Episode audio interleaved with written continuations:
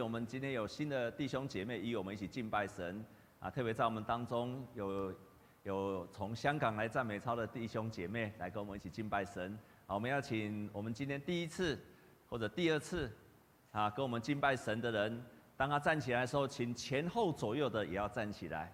你看到你前面、后面、左右啊，你站在他的前后都要站起来。你也不要想说我是刚来的，只要你前后你的前后左右人站起来，你就要跟着站起来啊！请你站起来，跟新来的新家人一起跟他握手。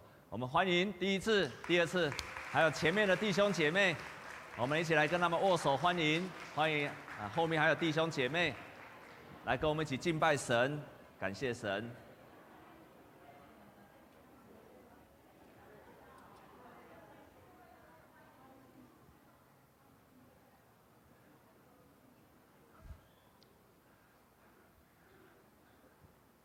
啊，今天我特别要用门徒的第四讲，然后来跟各位分享。在做过去的几周，我用门徒，希望我们从一个门徒来跟各位分享，好不好？让我们跟左右的人跟他祝福说，我们一起来当主的门徒吧。然后我先报告一件事情啊，我们教会，我们的教会每一年的从三月开始，然后到六月，那接下来九月一直到十一月。我们都有上半年跟下半年，我们都会有都会有门徒学校，还有养育班。那我们很高兴，我们很高兴，我们教会今年的养育班，一班只有十二个人，所以你现在要上也来不及了，因为全部爆满了。感谢神，好，那我们有很多的人愿意受造就。那如果你有渴慕的话，希望你下一次下一次可以来赶快来参加这个门徒班。啊，我在。当兵的时候，也就是三十几年前当兵的时候，啊，在那时候当兵的时候，我印象非常深刻。当我到新兵训练中心的时候，因为在新兵训练中心是绝对不可以出出营营房的，所以在那个时候，大家最渴慕的一件事情，最期盼的一件事情，你猜猜看是什么？就是放假。但是那个时候不能够放假，所以大家非常希望有机会放假。有一天，在营区的师长就来到我们的部队当中，然后就开始演讲。当时所有的新兵大概三四百个人都在那个地方。这个营长他就开始，哎，这个师长他就说：“啊，我要问各位一个问题，哎，这个问题你也可以想想看。”他就问说：“请问国家是什么？国家是什么？”本来他在讲的时候，大家都不太理他，但他突然又讲了一句话，说：“答对了，可以放荣誉假一天。”哇，所有的人都开始举手了。那我我也赶快举手，因为大家都想要放假。然后呢，因为我是学政治系的嘛，所以我觉得我应该可以回答的。可是他没有看到我，因为太多人举手，大家都要放假。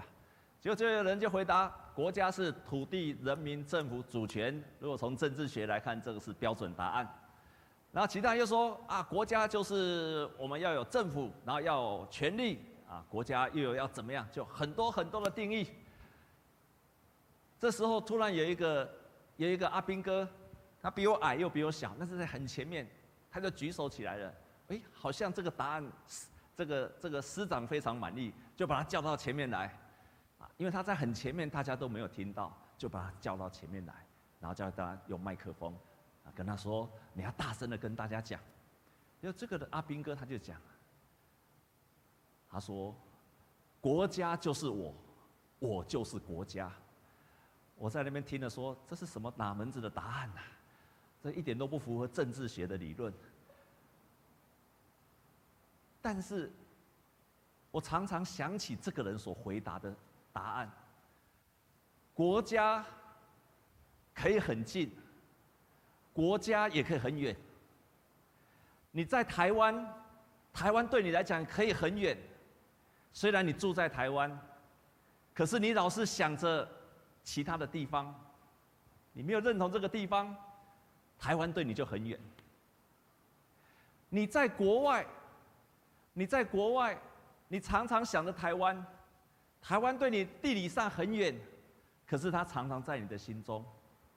我在美国读书的时候，为了要买电脑，那我的姐夫，我的姐夫是阿东啊，美国人，那他就想说，他说，呃，那个我给你介绍一个人，他是从台湾来的，我跟你介绍这个人，这个人他可以介，他会告诉你哈，哎，你到哪里去买电脑，可以买到很便宜的电脑，而且他是台湾人来，那你可以跟他联络一下，他叫吴先生，所以我就打电话跟这个吴先生，然后我就跟他，我听他的电话觉得很奇怪，因为我记得我的姐夫跟我说，他大概六十几岁了，他在六十几岁。所以我听他的声音，我就故意把他的年纪，把他故意往下降二十岁，因为我想说这样比较客气。我们台湾人都会比较虚假嘛，所以就要把年纪，他六十几岁，我不能跟他说你六十几岁，我就跟他说：“哎呀，吴先生，哇，你的，您听的声音好年轻呢，好年轻哦，我猜哦，你大概四十岁而已哦。”说：“哎呀，他说，叶先生你很会猜，我今年才三十九岁。”说我那个阿东啊，这一户怎么把他看成六十岁？所以他是不是很老了？接下来我们开始的聊天的对话是这样子的，这个吴先生就是跟我讲，他就问我说：“啊，你住在哪里？”我说：“我住在长安东路。”啊，我说：“那你住在哪里？”他说：“我住在长安西路。”哇，不只是同一个城市，还同一条马路上，太亲了。就突然，他就问我：“哎，长安东路现在怎么样？”我已经好久没有回台湾了。我说：“台湾中怎么样？”那我就是跟他说：“哎呀。”你住长安西路啊？我跟你讲，我以前常常去讲骂鸡、骂丸、麻酱。他说：“对啊，这也是我最喜欢吃的。”我就住在那边。从此之后，他一直都在讲台湾的吃的问题。他住台美国很远，可是他的心从来没有离开过台湾。你可以在教会里面。照理说是最接近神的地方，可是你可以离神很远。你可以都不到教会来，啊，我不是鼓励你不要来教会，但是你可以离神很近，在任何时刻都可以离神很近。在今天，如果你相信上帝的话，你相信上帝。在圣经中的那位神，你相信耶稣基督好了，你相信耶稣基督是在两千年前那位救主，然后你相信他行神迹，你相信，然后你相信他在那边他的教导，你也相信他的福音有拯救的能力，你相信在圣经当中？你都相信，那感谢神，神离你有两千年。但是，如果你相信耶稣基督在圣经中他的教导，我今天如果照这样去做的话，会成就。耶稣基督在两千年前行的神迹，如果你相信，如果你相信到今天仍然会发生，然后你如果相信耶稣基督所传讲的福音会带来我生命的改变跟祝福，如果你相信也会发生在今天的时候。那神就活在你的现在，耶稣可以活在你的两千年前的圣经的历史，但是耶稣也可以活在你的现在。你跟上帝，你跟耶稣基督的距离有多远？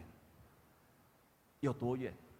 在我们今天所读的圣经里节里面，这个是保罗他到雅典的时候，在两千年前，当他到雅典的时候。在那个地方，他开始传讲耶稣基督。结果他传讲耶稣基督的时候，他遇到三种人。第一种人，他就是看到满城的偶像，像台湾一样。台湾你到处都可以看到，到处都有神明，到处都有偶像，满城都是。他心里非常的焦急，因为他们觉得你这么多人在拜拜，可是你却不认识真正的神，你们的神是未知之神。他遇到的第一群人是这样子的人，然后他遇到的第二种人。第二种人在圣经上，他叫做伊比鸠鲁。伊比鸠鲁就是伊比鸠鲁的学派，在当时有个非常大的学派。这个学派相信什么事情？他们他们一样对这个全世界有一套自己的看法。他的看法就是人就是原子所造成的，所以人居然是很小很小的原子所造成的。所以人他一旦离开这个世界的时候，人就结束了。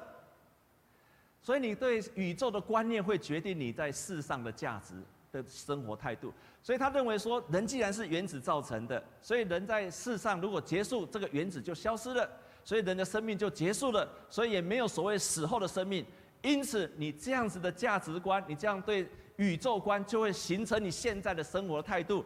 既然你来世都没有了，如果你相信你的生命到这一世就结束了，就结束了，就结束了，那你一定会产生一个很重要的生活的态度，就是我今生一定要好好享乐，享乐主义就会存在你的生命当中，你就赶快享受吧。我活十年就享受十年，二十、三十，我讲好，我要及时行乐。所以这一派的哲学的生活的价值就是及时行乐。我要在我有限的年日，人生死后就没有了。我要在我有限的年日，要好好的行乐。保罗遇到的第三群人刚好相反，他们认为这个世界有很多的神，甚至有这个自然界，人是跟这个神跟这个自然界是结合在一起的，所以他相信人死后的生命。既然人跟这个世界跟宇宙结合在一起，那人要照着这个世界的规律，也就是要照着合理理性去生活。这是保罗遇到的第三群人。所以这个三群人可能反映到你在座各位的现在的生活价值。你如果相信满城的都是神明，你觉得我要把我的人生寄托在神明上，那你就会常常去拜拜，你会把你的依靠都在我们所相信的这些神身上。如果你相信人生是到这一生就结束的，到这一生就结束，那你的生活态度一定要赶快及，一定会及时行乐。但是有可能你会像第三种人，这个三种人，第三种人就是他相信，我相信理性。我只相信人家好好理性去生活，可是保罗在跟这些人传福音的时候，却告诉他们，告诉他们说：“我传扬要告诉你们的，我不是这样的一位神，他只有宣扬耶稣基督。耶稣基督跟这三群人所教导的不一样。第一个，他告诉他说，我们所相信的神是你没有办法看见的神，是你眼睛不能看见的神，他不是人的手所能够创造出来的，你看得见那个神明。”你知道为什么基督徒不可以相信一个看得见的形象吗？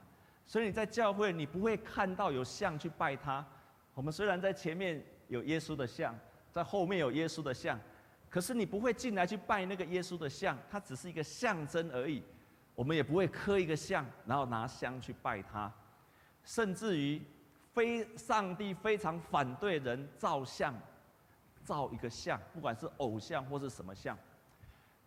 在旧约曾经有一件事情是这样子的：当摩西他去西乃山的时候，这个时候山下他的哥哥，所有所有的那些百姓跟他的哥哥亚伦说：“摩西去那么久了，我们也看不见神，不然这样好了，我们哦自己来造一个神。”他们就造一个金牛犊、金牛的样子的那个像，然后去拜他。这件事情，神非常的生气。亲爱的弟兄姐妹，请你注意，亚伦造这个金牛的像，不是要拜别的神哦，也不是要拜埃及的神或其他的神哦，嘛不是要拜关公妈祖，都不是哦。他是要拜谁？他要用这个神像去代表、带领他们出来的神，叫什么名字？耶和华。那请问，我连造一个像去代表耶和华，可不可以？可不可以？不是拜别的神哦，不是关公，不是妈祖，不是玉皇大帝。我要照这个像去代表那个耶和华的神。亚伦他们是那样想哦，他们不是拜别的神，那个神像就是为了表示是对神的尊敬的时候，可不可以？不可以。上帝大发脾气，非常的生气。上帝连让人刻一个像去代表他都不愿意，所以。保罗说：“我们是创相信一个创造天地的，他是不能够用人的手所造出来的神明。为什么不可以这样子？两个原因，你想想看。那些人当他们在拜那个金牛犊的时候，他们不可能去想上帝的属性是一个公义慈爱的神，他只会被那个神像给限制住了。他的所有所有对上帝的了解会被那个人所造的个被限制住了。”这样有明白吗？所以，如果我们用一个神像去代表上帝，我们会把我们的心思意念都被那个神像给限制住了。而我们所相信的神是没有办法被这个神像给限制住的神。所以，当你用这个神像的时候，是限制了你所相信的神。没有一个神像的时候，当你相信一个看不见的神的时候，正是让神的大能可以彰显出来。如果你只相信一个看得见的形象的时候，你对神的认识跟了解就被这个神像给限制住了。所以保罗说，我们所信的神是不可以被人所所造出来的。同时，保罗面对到这另外两种人，伊比鸠鲁跟斯多亚学派的人的时候，这些人的理论都非常的好，也有一些价值，但是都是在人的思想里面所创造出来的神。保罗就跟他说：“不是的，我们所认识的神是一个从死里复活的耶稣基督，从死里复活的，所以他一直传讲耶稣基督从死里复活。”耶稣基督是从死里复活的。为什么要一直讲耶稣基督从死里复活？我以前开始读神学院的时候，我以前读神学院的时候，这件事情困扰了我很久。第一，上帝要拯救世人，他叫他的儿子来到世上三十三年，然后呢，教导人完了只有三年，然后接下来耶稣就被钉死在十字架。然后接下来，耶稣钉死之后，接着他从死里复活。我常常想说，怎么这么复杂？上帝为什么要这么复杂？要拯救人，你就让耶稣活久一点，就不要让他死，还要死里，还要死了又复活。然后我在想，为什么要这么复杂？你就让耶稣变成一个很棒的人，很伟大的人，大家都往外跟从他。上帝为什么让耶稣，而且他还是诞生在马槽？而且是一个受苦的人，而且是耶稣常常说：“我是一个连人子都没有枕头的地方，湖里有洞，天上的飞鸟有窝，人子就是耶稣他自己，连一个枕头的地方都没有。上帝为什么要那么复杂，人很难接受的这样的拯救的方式，要来拯救世上的？你会不会觉得很麻烦？你也干嘛就麻烦呢？不？那这个逻辑你想得通吗？”其实很难想得通的，你们看起来都想得通的样子。你们都想得通吗？还是只有我想不通？我觉得正常人应该想不通哎，所以我猜猜，我想不通是正常的。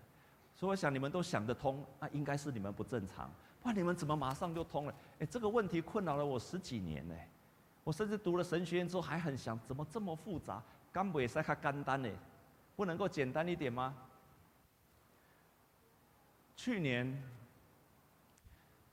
我听了唐从龙牧师他分享，我突然都通了。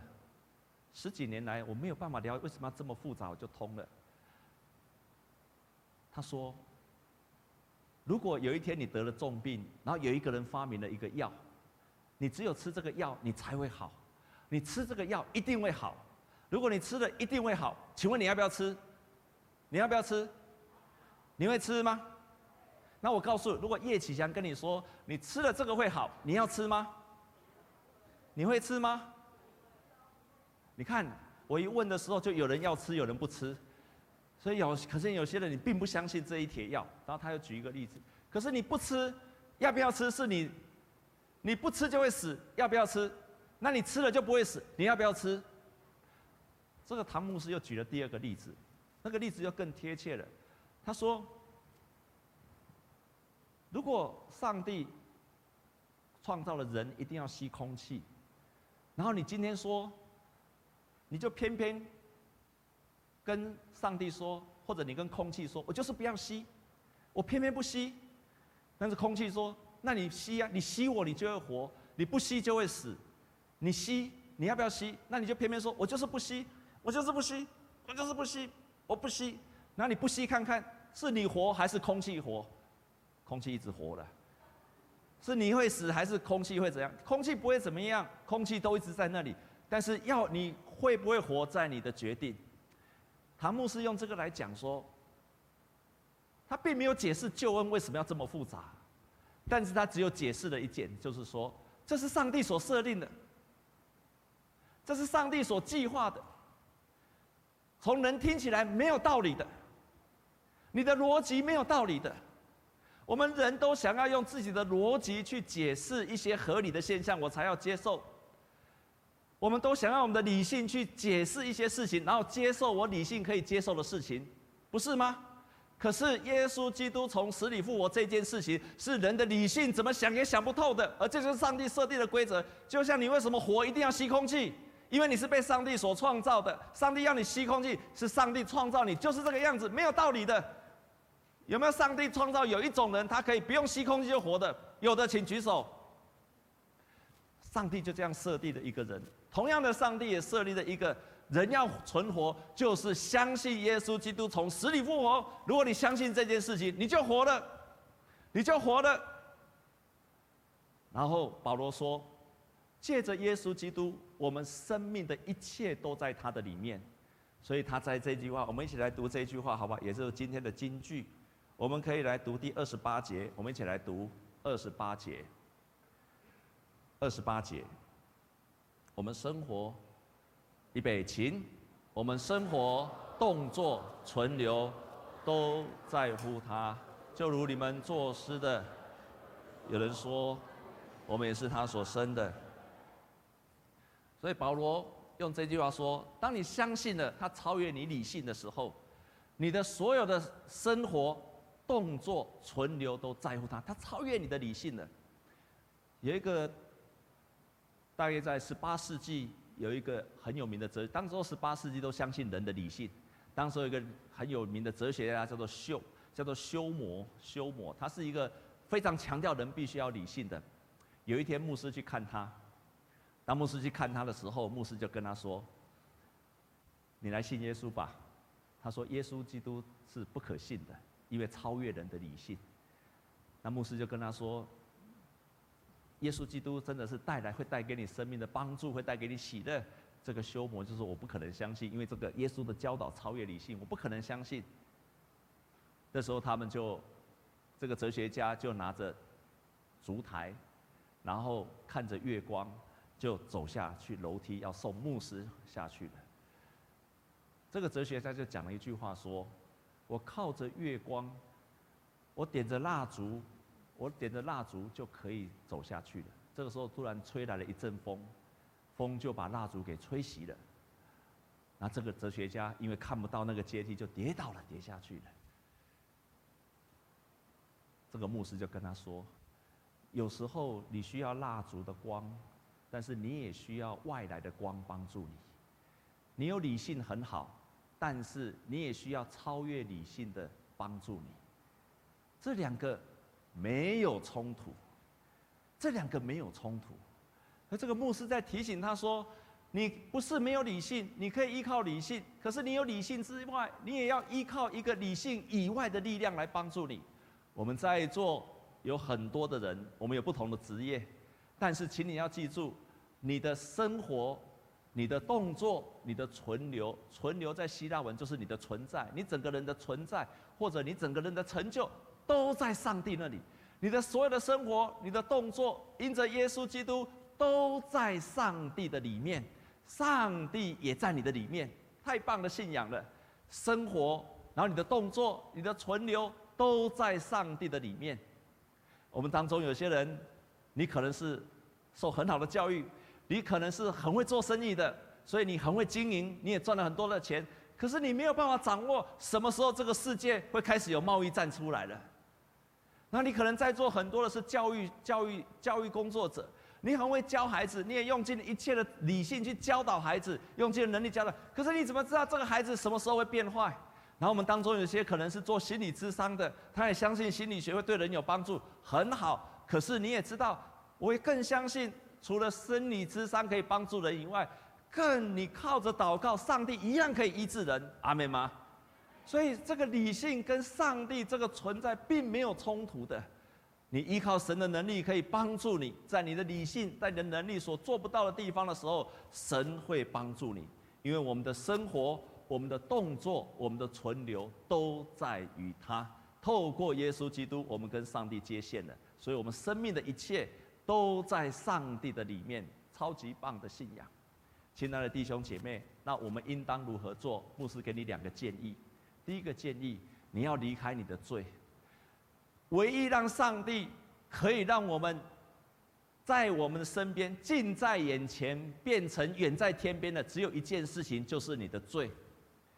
我曾经在我们当中讲过好几次，罪是什么？罪并不一定是你做坏事而已，罪只要是所有让你离开神的力量都是罪。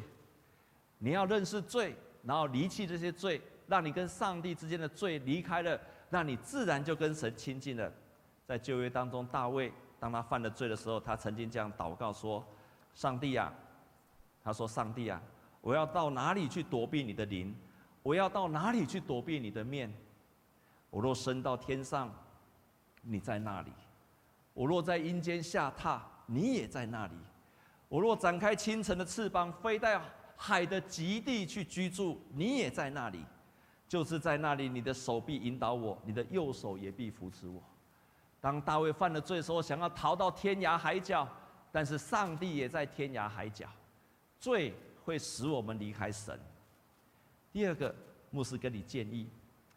你如何跟神经历到你的生活、动作、存留都在于他。第二件事情，在帖撒罗尼迦说，你要常常喜乐，不住祷告，凡事谢恩。你如何可以喜乐？因为你常常祷告，常常祷告，让你跟神可以常常亲近。第一句话是什么？啊，常常喜乐。第二个，不住祷告。第三个呢，凡事谢恩。再念一次好不好？第一句是什么？凡事谢恩。我们要改变我们的意念，在每一件事情上可以感谢，可以祷告，可以谢恩，可以喜乐。那我们就常常与神亲近。在这个礼拜，有人记得。连嘉恩在台大毕业，今年在台大毕业典礼的时候的致辞，我们当中有没有人看过？有看过请举手。哦，有有几位有看过？我看见他在台大毕业生的面前演讲的时候，在那演讲当中，他分享，然后有一次他分享完的时候下来，下来的时候突然下面一个年轻的人就跑来跟他讲，就跟他说，他们都叫他嘉恩哥，嘉恩哥。他说：“嘉恩哥，我听完你演讲之后，我突然懂你了。哦，他想说奇怪，这个人怎么突然懂我了？他说：江哥，我懂你这个人了。他就觉得很有趣，怎么他会懂我呢？然后他继续跟他说：其实我觉得哦，你是一个内在不太刚强的人。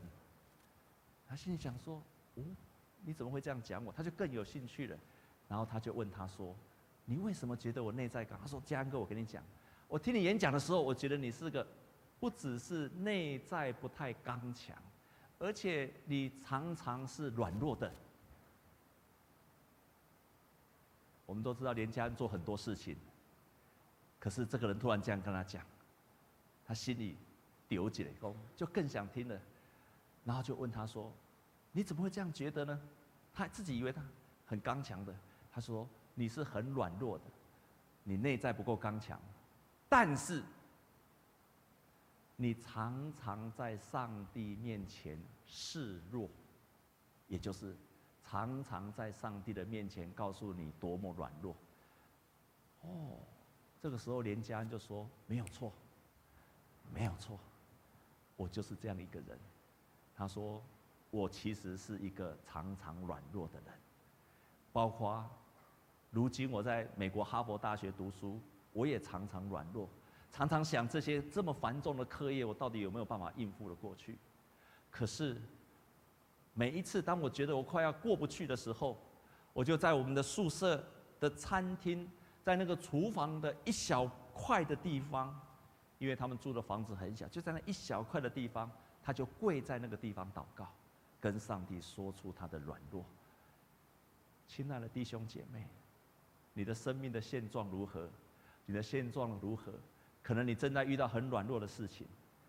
当你遇到艰难的事情、困难的事情、软弱的事情，这个时候，上帝对你来讲是远在天边。每一次你在软弱的时候，你一定觉得上帝是远在天边的。可是，每一次你在那个时候跪下来跟上帝呼求，告诉上帝你心中真正的想法跟软弱的时候，那个远在天边的神就近在眼前，不止近在眼前，也在你的心中。好几年前的时候，我采访李登辉总统，他好几年前讲过一句话，常常在我的脑海里面。他常常讲一句话，他说：“我要用昨日，我要用。”今日之李登辉要代替明日之李登辉，我要从明天的李登辉要来代替今天的李登辉。我现在活着不再是我，我现在的李登辉不再是我现在的李登辉。他在讲一个很重要的基督徒的奥秘：如今活着不再是我活着，是基督在我里面活着。所以我不再活着，基督在我里面活着。当基督在你的里面活着的时候，你跟神既是在现在，又非常亲近。愿神帮助各位弟兄姐妹，不仅在教会里面经历神，在敬拜当中经历神，在离开教会的每一天，你也许需要上班、上课、开会，你要做很多的事情。你的手在做事情的时候，你的嘴巴在开会，你的耳朵在听人家说话。但是在那一刻，你的心里照样可以跟神祷告，神就常常与你同在，每一个时刻都不会离开你。我们同心来祷告，主，我们感谢你，我们要这样宣告：如今活着不再是我活着，是基督在我里面活着。我们渴慕让我们的生命、我们的动作、我们的存留都在你的里面。主啊，保罗宣告这样一位神。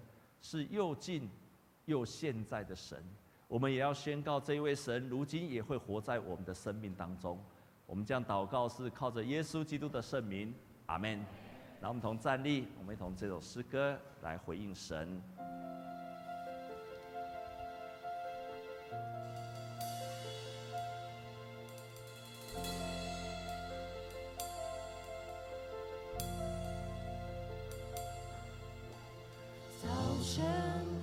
我睁开眼睛，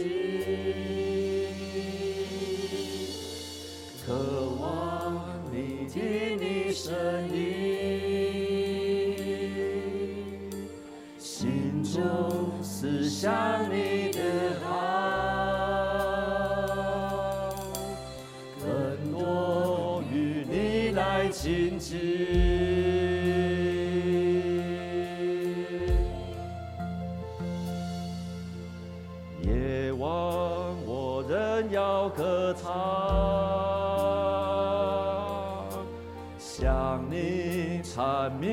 我心意，敬拜化成一首歌，单单要唱给你听，从早晨到夜晚，从旷野到高山。亲爱主，我要称颂你美名，晨到夜晚，你爱永不止息。亲爱主，一生紧紧跟随你，从早晨到夜晚，从旷野到高山。主，我要称颂你。美名，从早晨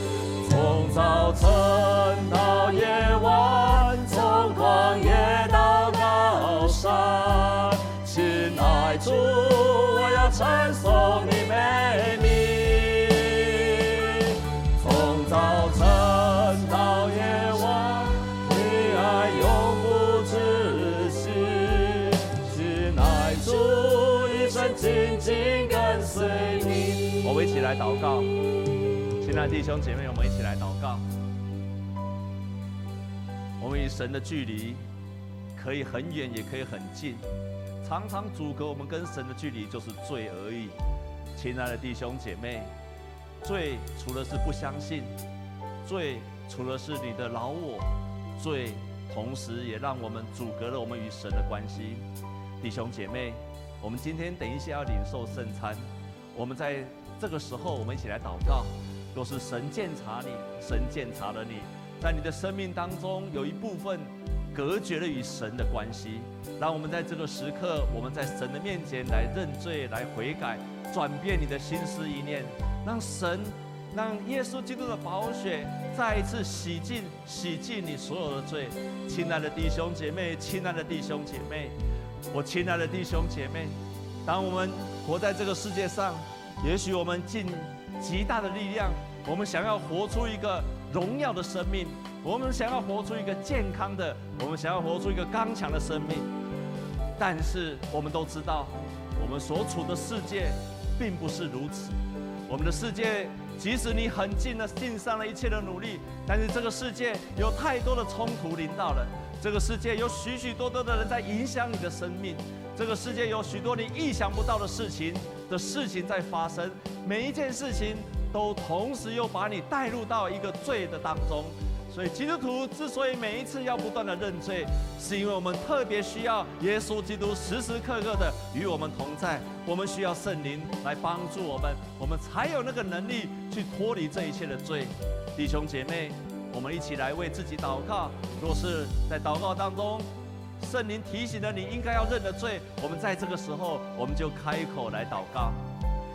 主啊，我在你的面前，主啊，在你的面前，愿你的圣灵来做工，主啊，愿你的圣灵在这个时候能来启动我们。啊，这个时候你要来让这完全被主联系。主啊，恳求你的灵来医治这些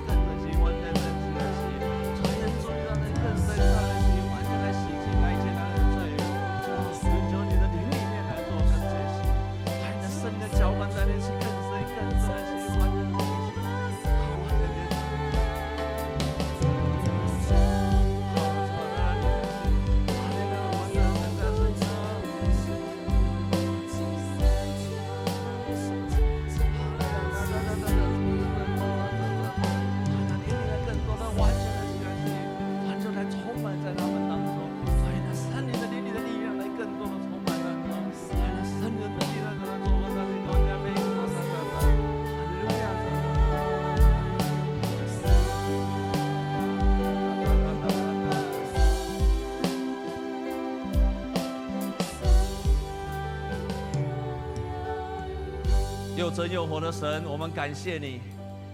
你不只活在圣经当中，你也乐意的活在我们现在的生活当中。我们也感谢你，因为你在我们的生命的当中要成就美好的事。主啊，我们当中有许多的弟兄姐妹，不管他有没有受洗，或者是他可能第一次走进了教会。主啊，当他被罪来缠累着，他的生命被许多的愁苦给缠累着。